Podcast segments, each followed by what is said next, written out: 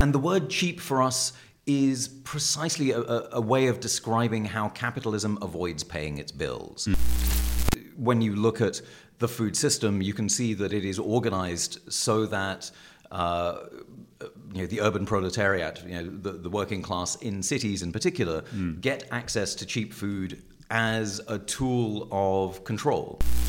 Well, it shouldn't be the Anthropocene. Mm. This should be the Capitalocene. Mm. Uh, and if we call it the Capitalocene, then actually you're in a much better place because it's not all humans who are part of the problem here. That there are indigenous civilizations that would never think of doing something like this. Uh, and indigenous people are humans. Uh, and so it's wrong to say, well, this is Anthropocene because uh, you know, here are some humans who are not doing that. It's the capitalist system that's driving this. And therefore, let's call it the Capitalocene because it's a much, much more accurate word. I'm interested in the idea of the low carbon economy um, that is made possible by regimes of care that are radically egalitarian. Uh, and if there is a generalization of that idea, I'm all for it. Mm. Uh, but I also think that, that again, we, we, you can't have this generalization without remembering how we got here. Otherwise, we, we fall back into this idea of you know, the, the capitalist amnesia. Uh, and that's what worries me about degrowth.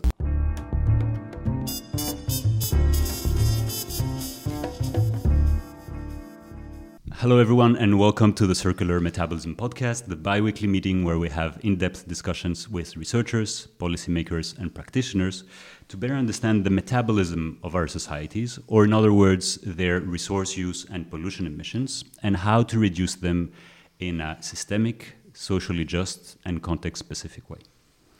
I'm your host, Aristide from Metabolism of Cities, and today we're going to try to unmask the true cost of cheapness in our societies. Over the last decades or even centuries, a small part of the planet has been enjoying more and more cheap stuff. From sugar to coffee to energy, everything seems to get cheaper. However, to keep these, uh, these prices low, something has to give. Nature, care, labor, and even lives are some of the elements capitalism needed to make cheap in order to perpetuate itself. However, what happens when we run, run out of things, land and people to make cheap? To guide us through this uh, systemic forces of this hyper exploitation and propose a path out of it, I have the immense pleasure to talk with Raj Patel. Raj is an award winning author, filmmaker, and academic. He is research professor at the Lyndon Johnson School of Public Affairs at the University of Texas Austin and he is the author of Stuffed and Starved. I realize I forgot to bring the, the book, but uh, he's also the co author of Jason Moore of the book A History of the Word in Seven Cheap Things. And just before we start, I would like to thank Andreas from the EEB, the uh, uh, European Environmental Bureau, uh, which is the largest network of environmental citizens organizations, and they are also the co organizer of the Beyond Growth Conference which this talk is uh, uh, framed within. So, with all that out of the way, welcome Raj to the podcast. Thanks so much, Aristide. It's good to meet you. I'm very excited. I'll try to make interesting questions because I'm I'm so excited. I might miss the, the, the beat. But before we dive in into word ecology, to cheapness, to structural uh, relationships between society and nature, I want to ask you about your journey. Um, how did you arrive into focusing on these topics, going from economics to sociology to uh, activism. What led you? Was it was there a turning point, or was it a gradual process of things that ticked and made you be interested in all of this? Um, it was a bit of both, uh, Aristide. So the, initially, I uh, I came to understand uh, the inequities of poverty in the food system when I was five, uh, and I, I, was I was in India uh, in the land of my ancestors, and uh, there was a young girl begging at a, you know at a traffic light, um, and it was monsoon, and I was inside a car with my parents, and this girl was you know, sort of keening against the, the door with a little infant, uh, you know, knocking at the window, saying, "Look, we're hungry, we're poor, you know, give us something." Uh, and I looked up at her, and I just lost my mind. I got very, very upset. Uh, and eventually, you know, my parents cracked down the window and you know, sort of posted some money outside, and then off off we drove. Uh, but then after that, in, in England, I, I started renting out my toys in school for, uh, to, to, for the money to give to charity. Uh, and since that moment, uh, I've been just trying to figure out what is the best way to stop that feeling. Um, and so, uh, you know, I, I, was an activist in my teens, uh, and you know, in, in Thatcher's Britain, uh, that was a, a you know a, a, real uh, initiation into you know, really what class struggle was, but also what race was, and I think that mm. that's uh, something that you know it, it, was very interesting to be both on the inside of uh, a deep loathing of Thatcher, but also on the outside uh, of not recognizing myself in many of the movements that were, um, you know, the, the, whose meeting I was sort of sidling into. Um, but I also, you know, I, I uh, was a technocrat when I was a teen, and I thought, look, maybe the, the right policy hadn't been written, or mm. the right uh, way of understanding the system of the world hadn't been done. So I thought, well, you know, you can change the system from within somehow. And yeah. all I needed was the tools. Yeah, uh, exactly. And so initially I, I, thought mathematics was the way to go, and then economics. Um, and since then, uh, and with more exposure to more of the social movements that had interesting questions to ask about, well, you know, if, te- if te- technocracy is so good, why hasn't it been working? Uh, and does it matter that people have to agree to something? Uh, and you know, increasingly, the answer, well, yes, this is how hegemony works. You need uh, a movement to be able to secure power. You can't just write an equation and, and then you know, go off to the beach. Uh, and that understanding that, in fact, uh, the work of change happens through social movements uh, has meant that I'm, I'm, spending more and more time working with uh, peasant movements, with um, uh, movements of uh, people who live in shacks, for example. And that kind of work is uh, meant that I moved through you know, UN organizations and NGOs, but now spend my time both working with social movements, mm. um, but also uh, on the outside trying to explain uh, to people how they might join, why they must join, and how it is that the, the various kinds of lies that I once believed uh, need to be put in a coffin once and for all. Mm -hmm. And, and you mentioned um, so food and social injustice are kind of the two core pillars that you're focused, I think, throughout your career. Right? That's right. right yes. Yeah. So why so? I mean, you said you know the the. Mm this deep memory that you have as a as a kid, right? Mm. So perhaps this kind of. Uh... Well, I, I mean, I, I, initially I wanted to do cities like you. Right? I, I uh, was very interested in the metabolism of cities, uh, uh-huh. and it happened through a couple of accidents that, that I found myself spending more and more time with social movements. So uh, I was in Seattle in 1999 at the mm-hmm. World Trade Organization protests. Um, I was there because I was working with uh, uh, an organization called SEATINI, which was the Southern and East African Trade Informations and Negotiations Initiative. Uh, but essentially, what we were doing was working with civil servants in the Southern and East African region to help them understand that they didn't have to sell out their countries when they were at the World Trade Organization, for instance. Um, and it's very tempting to do that because you know, the civil services in these countries are very under-resourced, and they are you know, often bombarded with all these proposals from the European Union or from the United mm. States uh, through the World Trade Organization, and a lot of it didn't make any sense, and so they didn't realize what was at stake by agreeing to intellectual property rights provisions or you know, the agreement on agriculture. Um, and what we you know, but, what we but you had to be in the inside and know the the lingo oh absolutely. to, to yeah no yeah, yeah. And, and this, this, was a way of uh, me committing class suicide right? I mean I, would spent a lot of time uh, learning this lingo uh, and realizing that if i was going to deploy this language within the organization i would be engaging in various kinds of compromise uh, and I didn't have a constituency to be able to betray, uh, and that uh, you know th- those realizations meant, well, look, at least I can do something with this language. I can teach other people about it. Uh, so that's that's exactly right, Aristide. it, it is a facility with this insider language that then mm. I, I, was able to, to sort of stand on the outside. So anyway, I, I was in um, Seattle in '99 uh, as part of the Zimbabwean trade delegation. But I was also working with the uh, what was then Indymedia, um, this independent media organization that um, you know, was one of the first to be able to push the idea of Web 2.0, where anyone mm. could publish anything. Uh, and in 1999, that was a very new and exciting thing. Um, so I was writing articles and sort of getting the word out about what was happening in uh, in Seattle. Uh, and on the streets, you know, I, was wearing black, uh, a very professional-looking black, but it was black, uh, and that's important because you could go inside and look, you know, l- like you were hip, but go outside and look like you were part of the uh, part of the protest. Um, and I was going inside and outside, uh, w- very uh, interested in what movements like La Via Campesina were doing. So, although I wasn't really specifically focusing on food, uh, it looked like the movements that had the most interesting things to say about globalization in general um, and about the sort of process of capitalist extraction were the ones who are engaged in food and agriculture and, and fisheries as well.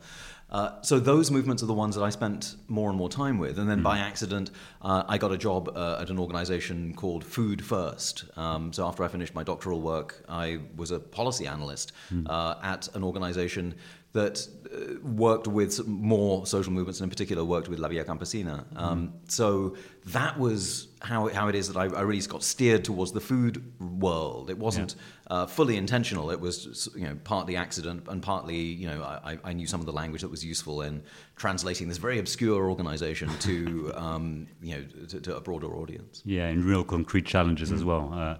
Uh, um, so I, yesterday in your panel, this uh, this term and this process of cheapness was brought up uh, a number of times uh, by yourself, but not only by yourself, but many of your co-panelists.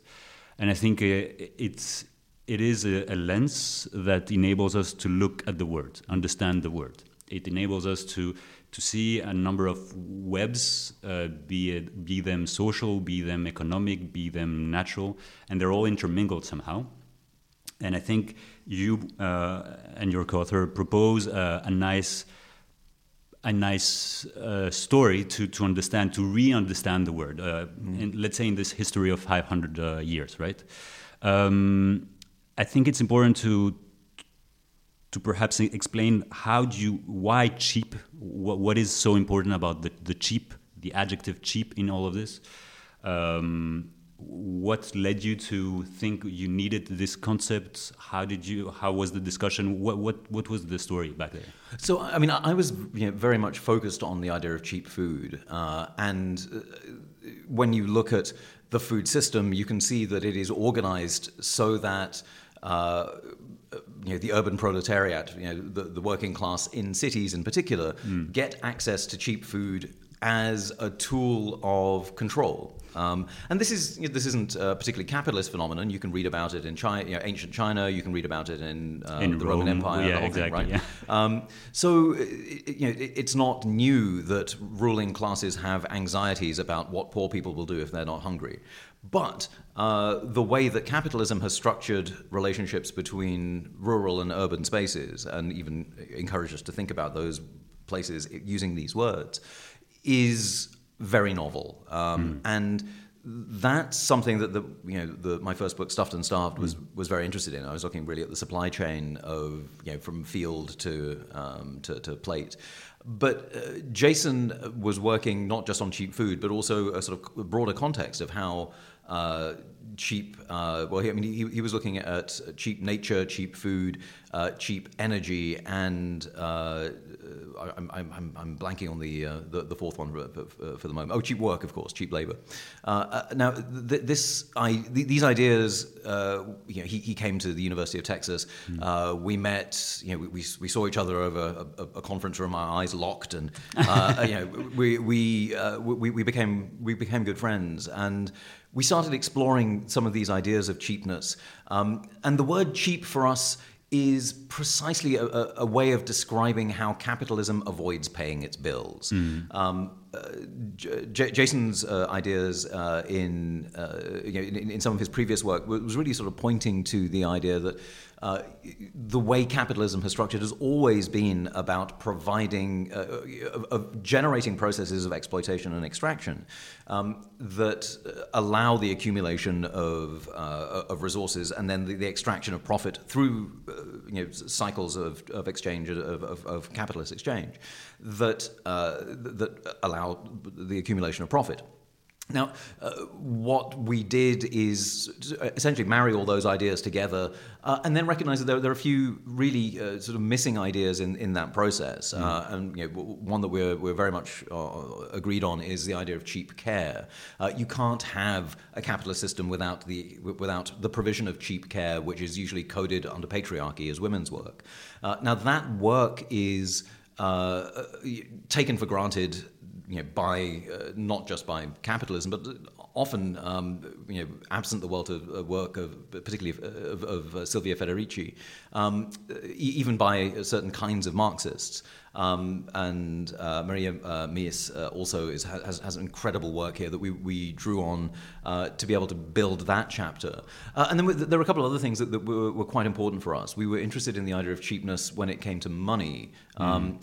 because money itself uh, it became a sort of, to use Polanyi's terms, a sort of fictitious commodity. Um, and we were interested also in the racial implications of this. Um, and so we looked at the book in at cheap lives uh, the way that some people's lives are worth less than others. Now, some might argue, well, actually, that, that that's really what cheap nature means. That, that to be part of nature is to be considered, you know, indigenous or uh, you know, a, a, colonized person or a woman or whatever it is. Um, but there's something specific about this this moment in, uh, in, in capitalist history that cheap lives, like being able to identify, you know, here's the human surplus, whether it's you know, in particular mm-hmm. in Europe at the moment, it's it's migrants. Mm-hmm. Um, th- that these people are disposable in a way that other people are not. And it, points to the way that states operate to cheapen those lives, even if the cheapening of those lives is actually quite expensive. You, so I want to. There is some elements into that which which I found mm. fantastic, mm. and I think we need to remind them. So there are these seven cheap things: cheap nature, we're going to discuss; cheap money, cheap work, cheap care, cheap food, cheap energy, and cheap lives. Mm. And you mentioned, well, capitalism avoids paying its bills, but also within the book, you mentioned that cheapness is the strategy, the set of strategies to manage relationships between capitalism and the web of and the web of life That's right. By temporarily fixing capitalism crisis. Mm-hmm.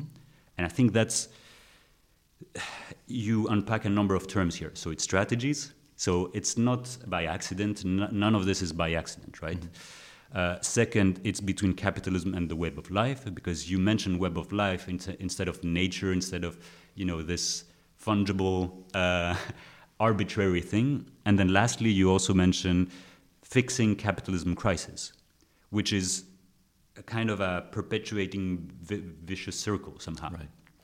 And so I'm wondering how what is this what are some of these strategies to, to make things cheap well, I mean, let's take the most recent one, uh, where in the United States, for instance, we had uh, Silicon Valley Bank collapse, mm. and then a number of others, as, uh, in, uh, you know, one by one by one, these um, uh, undercapitalized, uh, medium-sized banks. Um, what happened in in these relationships was a banking crisis that threatened to sprawl through the international financial system. Um, now, this banking crisis was predictable, and it, there was even uh, you know, a certain degree of regulation that might have prevented it that was then uh, taken away by the, uh, by, by, the Trump administration. But even the regulation that did exist uh, was poorly implemented. Um, and you would expect that if it were true that the, the government is really the, the executive arm of the bourgeoisie, you, you would expect the, this regulation to be badly implemented. And so it, you know, it came to pass that there was a banking crisis. What did the state do? Even with interest rates at a very high level, uh, and you can understand interest rates as you know, the cheapness of money, uh, the, the, government found uh, billions of dollars to be able to re, recapitalize these banks or secure the, the loans or the, the deposits of the depositors in this bank. Uh, and I thought that, you know, that, that's an example of how uh, capitalism necessarily generates crisis because you know banks, bourgeoisie, government. You know the, this is this is a, a normal, pro, you know, sort of predictable part of the the, the banking world. Um, but it's also predictable that then the government will step in and find cheap money, mm. uh, and uh, that process of a, a, crisis that comes from the, the natural workings of, uh, you know, of capitalist enterprise then is generated that comes to a head, uh, and there, there are strategies that are developed to be able to, to fix those crises. And again, we're, we're using the idea of this, the, the, the, fix um, that uh, understands that this is a sort of temporary patch on the crisis of capitalism, but then the, the fix will come from elsewhere. Uh, one of the ideas that's central in our book is the idea of the frontier. Yes. Um, uh, you know, uh, one of the early examples of the frontier is the sort of the, the process of exploration of the discovery of the new world, um, and th- th- these are ways of finding new frontiers with new resources, uh, new zones in which, um, you know, by the application of labor uh, and the extraction and accumulation of resources, uh, you can uh, find ways of fixing a crisis that, that, that's happening elsewhere in the capitalist system.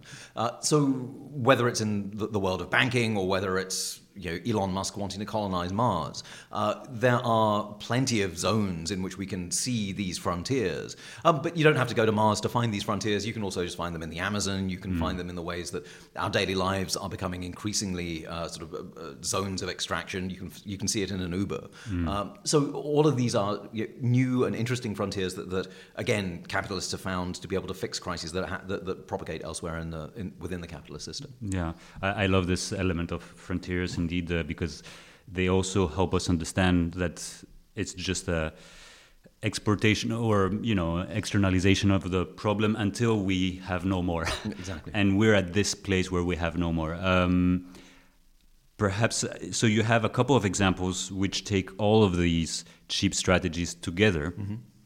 uh, i think perhaps the, the most striking one is madeira uh, how it went from you know reconfiguration of uh, within the web of life. Um, it started by having, let's say, um, it suffered colonialism, it suffered exploitation, it suffered different waves of extraction, going from wood to wheat to sugar to, to people. So perhaps it, I think the value also of this book is to situate it in examples. Right. Um, because you know it can be overwhelming. All of these elements can be understood, but then how do we see them? Could you perhaps uh, elaborate on the example of Madeira uh, a bit with these seven cheap things and what do they mean? Sure. So the, the, the island of Madeira was one of the earliest uh, in the sort of archipelago of Portuguese colonialism. Um, and uh, initially, it was a, an uh, Isla do Madeira. I, I, wish I could mm. pronounce Portuguese better than I can, um, but it means the island of wood, right? Mm. It's, it's, an island filled with trees. and initially, uh, the trees were used for shipbuilding. Um, then, uh, once the, the trees had been cleared, uh, it was used a little bit for, for wheat growing. Uh, but then uh, the, the, Portuguese brought hydrological engineers from Egypt um, who, had, you know, who, were among the most sophisticated uh, engineers of waterways on the planet. Uh, they created these systems of irrigation that allowed the production of one of the, you know, the, the world's most expensive crops, which at that time was sugar. Um, and through the uh, application of capital from Genoa, uh, and so you know you, you, have a lot of trade happening between uh, Madeira and uh, Genoa. Uh, in fact, one of the captains of the ships that goes backwards and forwards is uh, Christopher Columbus. Um, he was charged in court with with uh, losing some property on that ship on one of his journeys, and that's how we know that he was on his way back and forth from from Madeira. He, his uncle was the was it the governor of that's Madeira? Right, yeah, yeah. yeah. and so you've got this sort of loads of connections with Columbus. Columbus is another figure we can get to.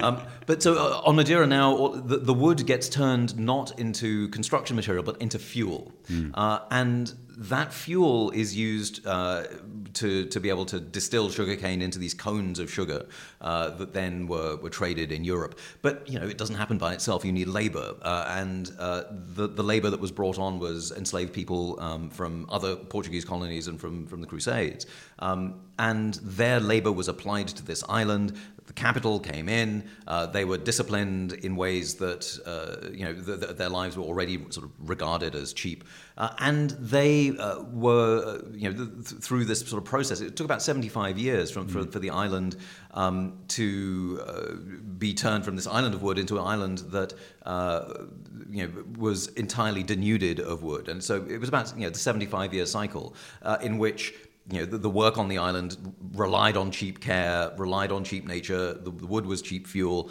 uh, and uh, the the food that the people on the island were given also had been, you know, was uh, managed in a way to be able to keep them alive, though not, uh, you know, allow them to thrive in any way. Mm. Um, and all of us, you know, you have the sort of full system of the seven cheap things through which the, you know, the, a vast amount of resources are extracted to Europe, and then you have this husk of an island that remains a frontier. And I think that This is the interesting thing about frontiers. Even when they're exhausted, there is ample opportunity to reinvent. And this is where you know the sort of the, the, the techno futurists come in and say, well, you know, there've always been capitalist crises. There's always been someone smart enough to figure it out. Um, and it's true. Uh, uh Madeira stops being an island where there's sugar production, and then then becomes a, a way station for the transatlantic slave trade. Uh, and now you can go to Madeira, um, and you know, Europeans get to go there on holiday and visit all the places where the sugar was made and look at all the graveyards where all the, where, where all the enslaved people were buried. That's you know now, now it's a tourism destination, which is the, you know the new reconstructed version of Madeira. Uh, but every time there is this process of reinvention that again capitalists like to celebrate. Well, you know, yes, there's been a crisis, but look at this new technology, tourism. It's going to turn everything around, uh, and I think that's you know, that points to a certain kind of psychology of amnesia, where mm. that you need uh, uh, under capitalism to be able to say, well, you know, don't worry about that. We're awfully sorry. This island's called Island, you know, the, the, uh, the Island of Wood there's not many trees here yet, but don't worry, you know, don't ask awkward questions about why you know, we live in a place called Oakland where there are no oak trees or why it is that we're in the island of wood with no trees. Um, let's instead worry about how it is we're going to develop this tourism industry. And that, uh, you know, th- this process of sort of constant amnesia, but also s- saying, well, actually, the real problem is we don't have enough investment or tax breaks for the, for the hotel industry. That's our problem right now these uh, this process of constant reinvention is the, the creative destruction of capital, right? I mean, you know, the, uh, one doesn't want to uh, underestimate how powerful that is, um, but one also wants to say, well, the, the, you know, this power comes from you know, the, deep anxiety that, that uh, without these fixes, the, the system itself will fall apart. And that's why the fixes are central to the system. Mm-hmm, mm-hmm. 100%. And then I think over there, I mean, we also had stories before, like uh, the Black Death. I mean, even mm. b- before the capitalist system, there was already some uh, or pre-capitalist system. Mm. The, the, these fixes existed in empires, existed in previous cities, uh, but also they exist um, today, right? I mean, today they, they're also. I think Madeira is so nice because it's a well, it's a contained example mm. that has, as you say, in 70 years everything has been transformed. Uh, most recently, it's I think a bit harder to elucidate these seven elements all together in one place. Um, and perhaps it's through products or through supply chains or through specific elements that we can see them once again. Mm-hmm. I think one of your favorite examples are, you know, nuggets or chickens, uh, w- which also encapsulate all of the, the seven elements in one poor animal that wasn't even made to, to exist, right? Uh, well, I mean, one of the most capitalist objects, we argue, is the chicken nugget. Uh, and we went for this example because uh, we were really trying to take a, aim at people who use the term Anthropocene. Mm. Um, now, uh, uh, you know, uh, uh, listeners will have heard of the, the idea of the Anthropocene as this moment in geological history that uh, humans have altered the planet irre- irrevocably. and if we look in the uh, you know in the fossil record, in the stratigraphic record, what are the signatures of the Anthropocene? Well, it's plastic, for example. You know, by 2050 there'll be more plastic in the sea than uh, harvestable fish. There will be uh, there are traces in again in the fossil record of our atmospheric nuclear weapons tests. Uh, but one of the, the signatures of you know, what, what, what, some people are calling the Anthropocene is um, chicken bones, uh, because there, you know, the, the, the, chicken is the world's most popular bird. There are, there are 12 billion chickens alive now, but not for long, right? It's 90 days from egg to nugget. Uh, and every year we go through 50 billion chickens, and that number's only going up. Um, so trillions of chicken bones already in the fossil record. Uh, and that's uh, a sign that it's you know it's not a natural part of being human that there should be so many chicken bones. There's some process that mm. makes makes it so that if there's any civilization after us, they'll find all these chicken bones. They'll be like, well, what what, what generated happened, yeah. right? Uh, and the story isn't about humans being humans because you know uh, before capitalism, humans weren't relying on chickens that much. Uh, you know, this is a, a, bird that comes from East Asia that's domesticated. certainly, it, it, spreads around the world, but it's um, not cultivated in the, the, sort of volume that mm. you hmm. see today. So the, the, fact that you can take the chicken and do with it what you want, that's you know, an ex- example of cheap nature. But you need workers to, uh, you know, to, to, take this chicken and turn it into a nugget. Uh, and the cheap work here, I think, is very interesting. Uh, we found a story, alas, after we'd finished the book, uh, of uh, some chicken executives in Oklahoma in the United States. Uh, they realized that it's very expensive to have workers work on the chicken plant, particularly at night. Um, you know, working on a chicken plant is always underpaid. Uh, you know, these businesses in America had, had used uh, prison labor that were paid nothing or 25 cents an hour, something you know, very, uh, you know, very small. But even that was too much. Uh, and so, uh, what these executives did was set up something called Christian Alcoholics and Addicts in Recovery.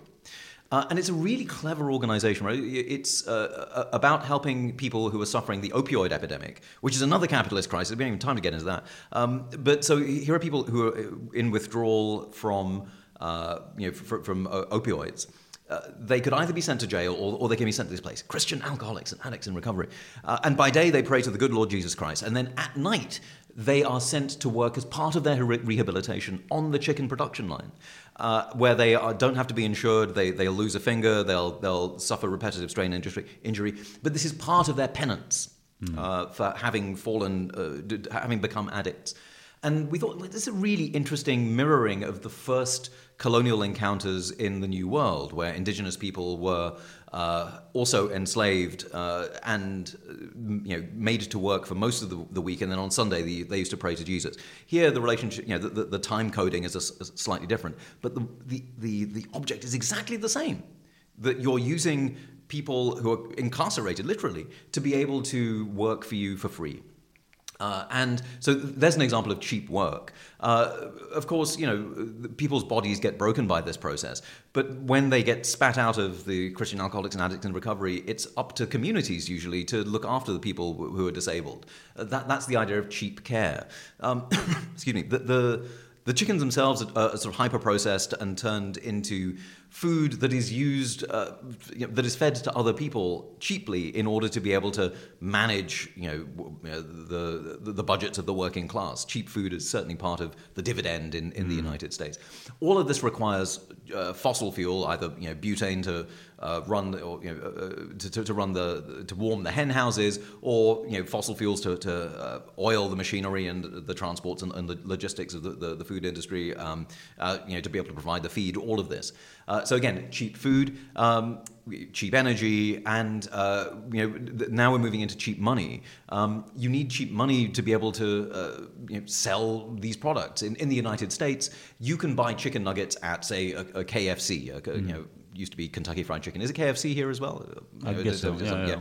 Um, but the uh, if those are small businesses, then you can get a, a concessional loan from the federal government up to two million dollars, uh, and you know again cheap money there. And then of course, if you look at who it is that's in the, the production plants whose work is exploited all the way along, um, these are workers who are uh, usually people of color and disproportionately women. Mm. Uh, and again, the, the, the, lives of these people, and, you know, and, and, often immigrants, the lives of these people don't matter as much as the, you know, the, the profiteers or even uh, indeed the consumers. So all the way, seven cheap things from, you know, from this chicken all the way to the nugget. Uh, and that's why we wanted to, to, to, say, well, it shouldn't be the Anthropocene. Mm. This should be the Capitalocene. Mm. Uh, and if we call it the Capitalocene, then actually you're in a much better place because it's not all humans who are part of the problem here. That there are indigenous civilizations that would never think of doing something like this. Uh, and indigenous people are humans. Uh, and so it's wrong to say, well, this is Anthropocene because uh, you know, here are some humans who are not doing that. It's the capitalist system that's driving this. And therefore, let's call it the Capitalocene because it's a much, much more accurate word. Mm-hmm, mm-hmm. Yes, and I think we can go on with a number of different of mm-hmm. such examples, which which I think enable us to anchor it once again. I mean, there are people. I mean, the, the workers have to wear diapers to work all all day or all night, as you mentioned, in order to do so. I mean, when we talk about conditions of labor mm.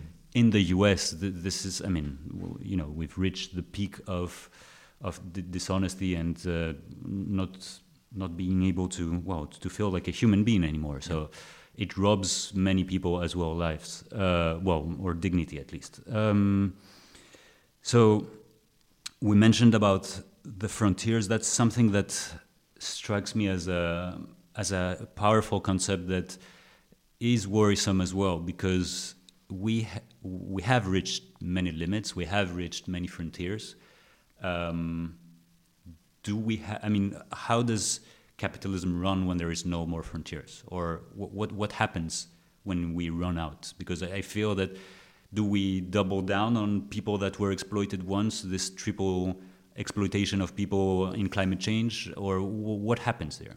Well, uh, there are a, a, couple of things to look at. Um, one of the ways we situate the capitalist moment is by looking at pre-capitalist history uh, and you know, capitalism emerges from a crisis. It uh, emerges from a crisis in Europe that is about climate change. It's certainly about the Black Death, uh, and it's about the economics of food production. Uh, you know, before capitalism, feudalism worked by applying more and more labor, feudal labor, and you know, serfs to particular bits of land. And because the weather was very cooperative in that in this moment, um, it was possible to have a certain amount of sort of exploitation of the land that was uh, essentially sort of through the management practices of commoning and of uh, you, know, uh, uh, you, know, agricultural practices in Europe that, that recognized that you needed to uh, nonetheless save soil. You couldn't just sort of pull resources out of it all the time, but the, the metabolism of the soil itself was respected.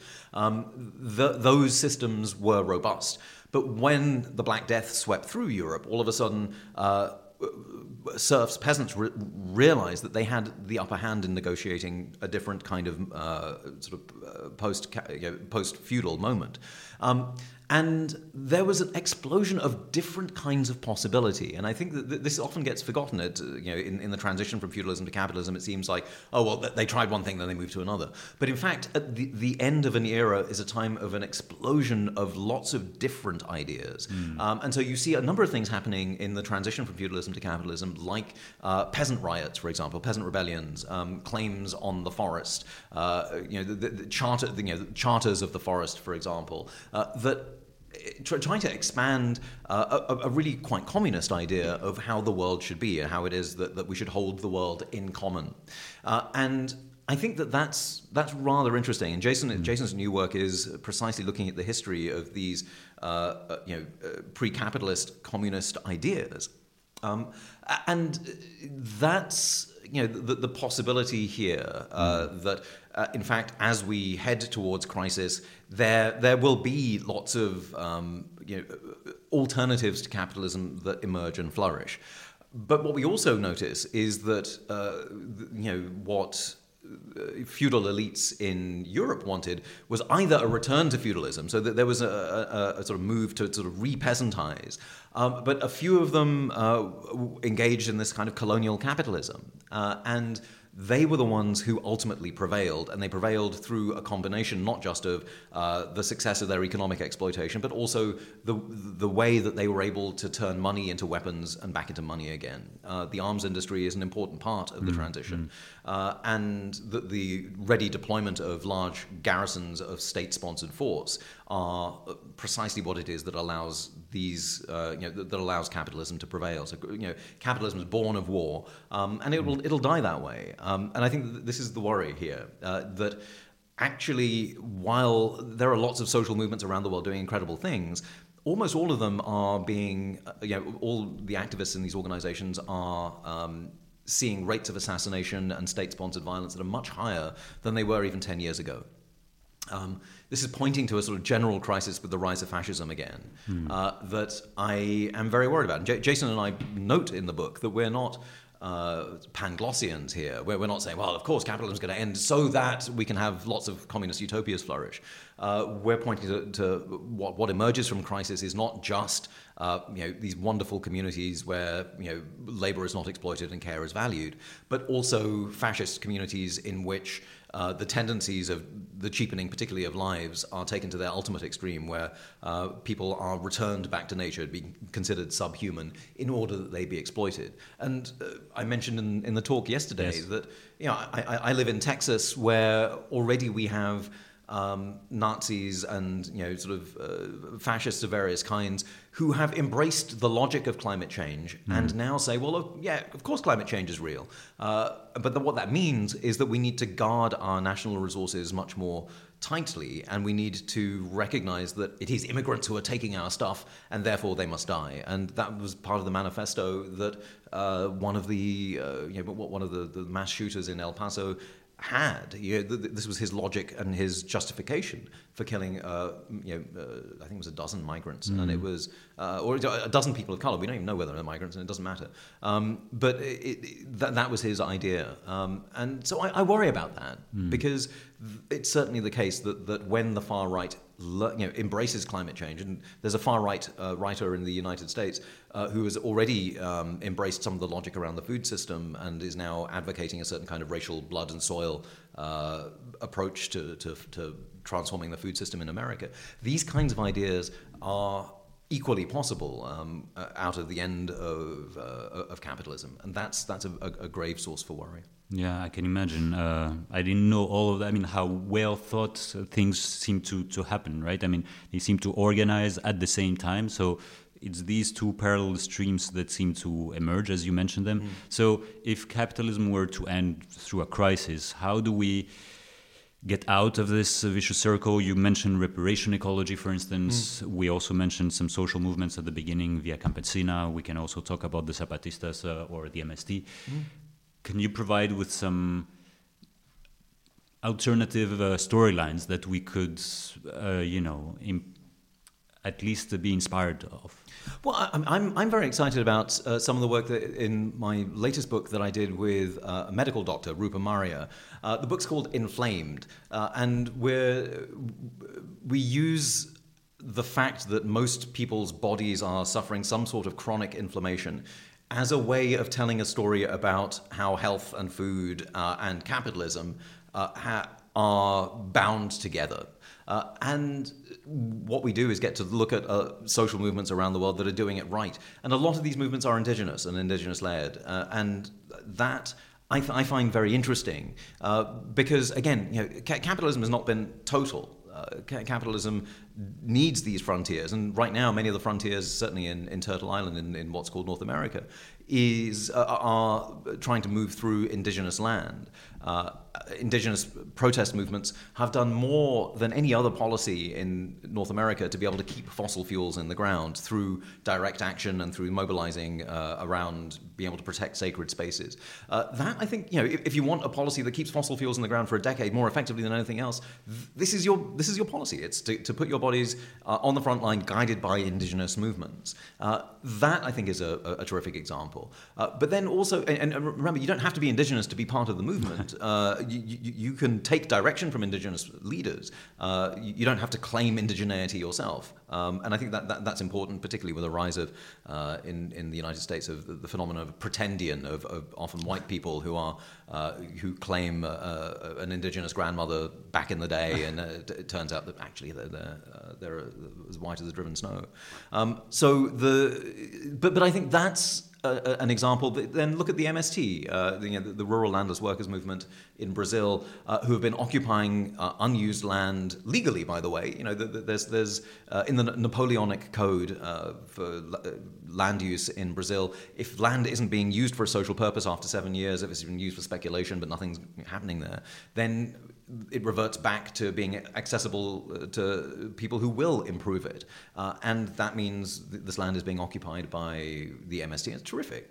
Um, but you know, th- what they're doing is not just farming and engaging in uh, traditional agriculture. They're doing really cutting edge agroecological uh, food systems where uh, they're sequestering carbon, but they're increasing biodiversity. They're not using industrial uh, fertilizers and pesticides. They're making sure that everyone gets fed a, a balanced and nutritious diet, and they're working together to be able to build these communities and defend them uh, against the predations of the you know the, violence that uh, uh you know the, the, the uh, capitalist landowners would like to mete out on them.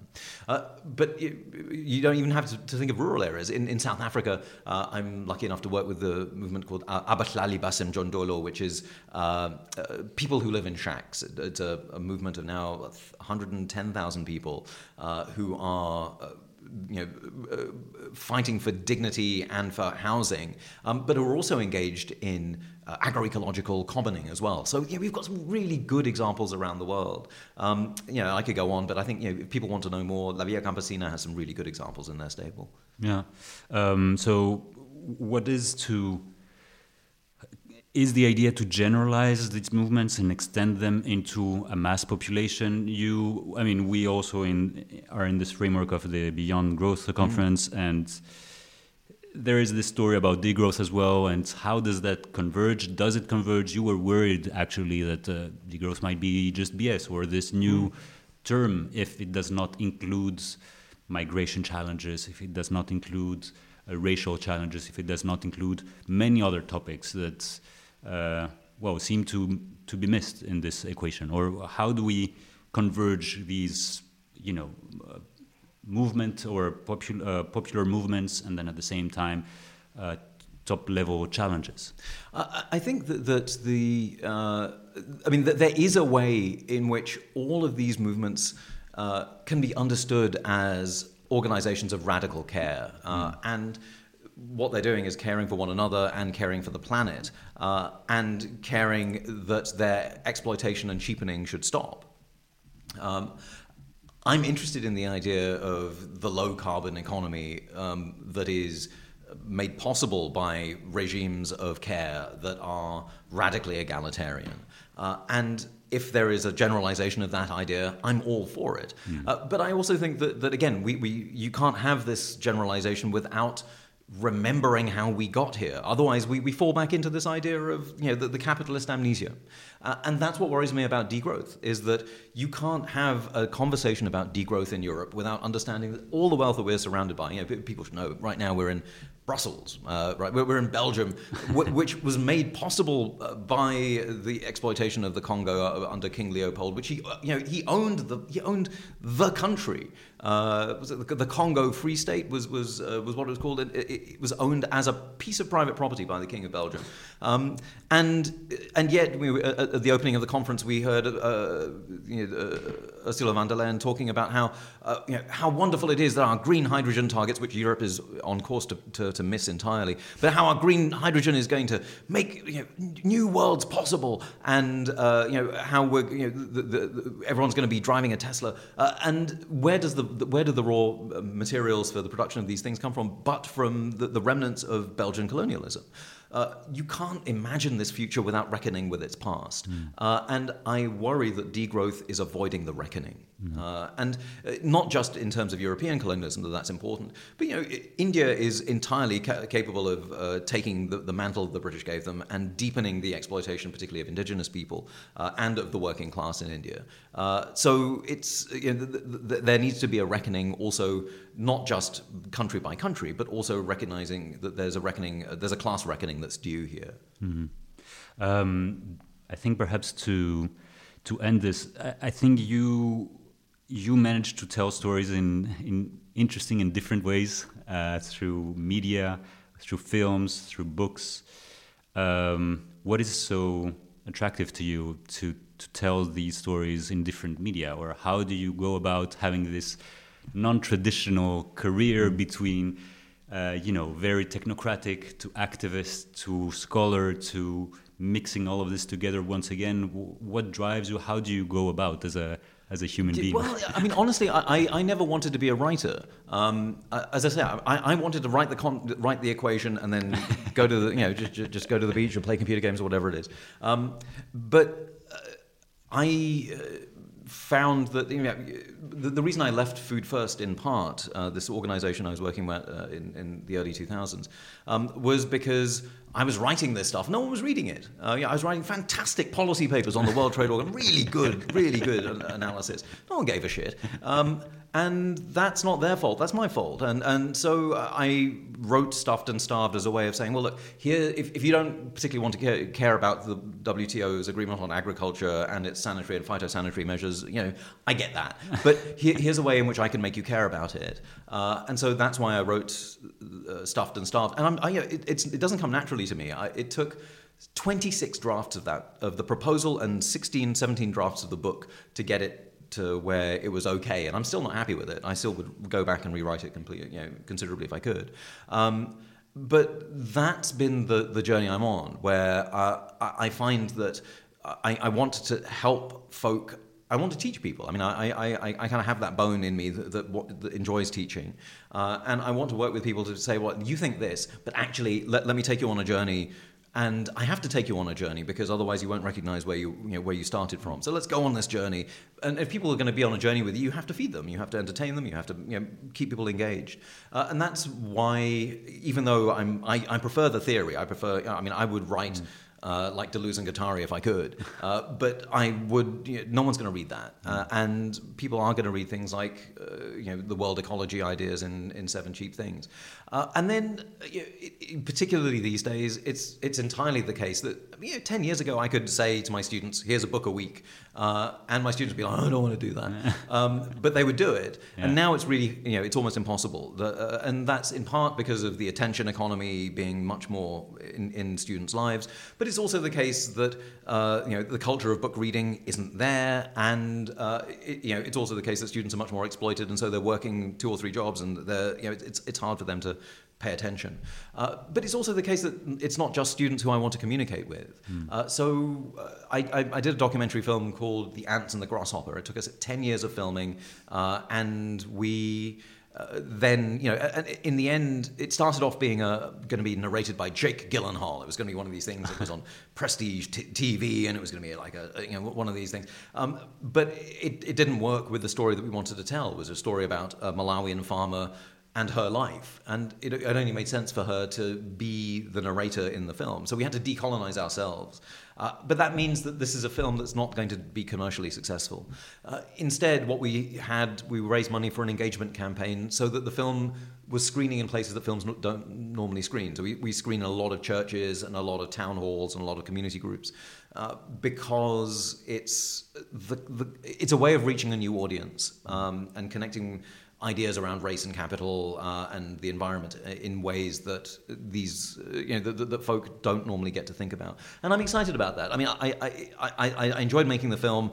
Um, you know if, if, if I get behind the camera for another one it, will it'll have to be for a very good reason. Uh, but I, I I, again, I, I, don't do this because I desperately want to. Uh, I do it because it's what the moment needs. Mm. Um, and even if that moment 10 years ago was different to the moment now, I think you know, th- this film is useful right now. Mm-hmm, mm-hmm. Um, perhaps to wrap it up, mm. there is.